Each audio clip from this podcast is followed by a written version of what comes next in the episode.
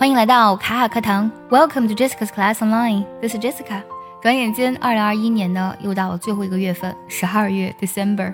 不知道这一年呢，你有哪些收获，哪些成长，哪些遗憾，哪些不甘呢？小时候总觉得时间过得很慢，但随着年龄由小变大，时间的流逝的速度实在是快到让人难以预料，仿佛一觉醒来啊，一年都过去了。那回顾着，呃，过去的十二个月，其实呢，它是由每一天组成的。如何过好每一天呢？决定了我们如何高质量的过好我们的一生。那今天呢，分享一篇英语美文：你怎样过早晨，你就怎么过一生。如果呢，你想要听完整的讲解以及专项练习呢，可以微信搜索“卡卡课堂”，加入早餐英语的会员课程哦。接下来呢，我们来听一下这篇文章。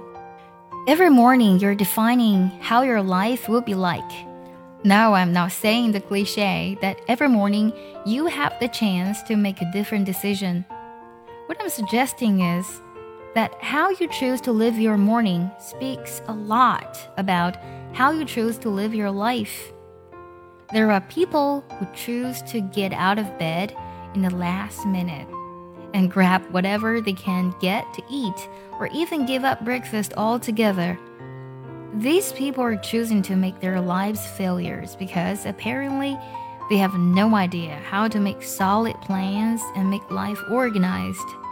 There are another kind of people who choose to make every morning in order. They get up relatively early and can finish a lot of things before they go to work. That makes the whole day way easier for them and make them more productive in the office. Yes, how you live your morning does speak a lot about how you live your life. Don't underestimate it.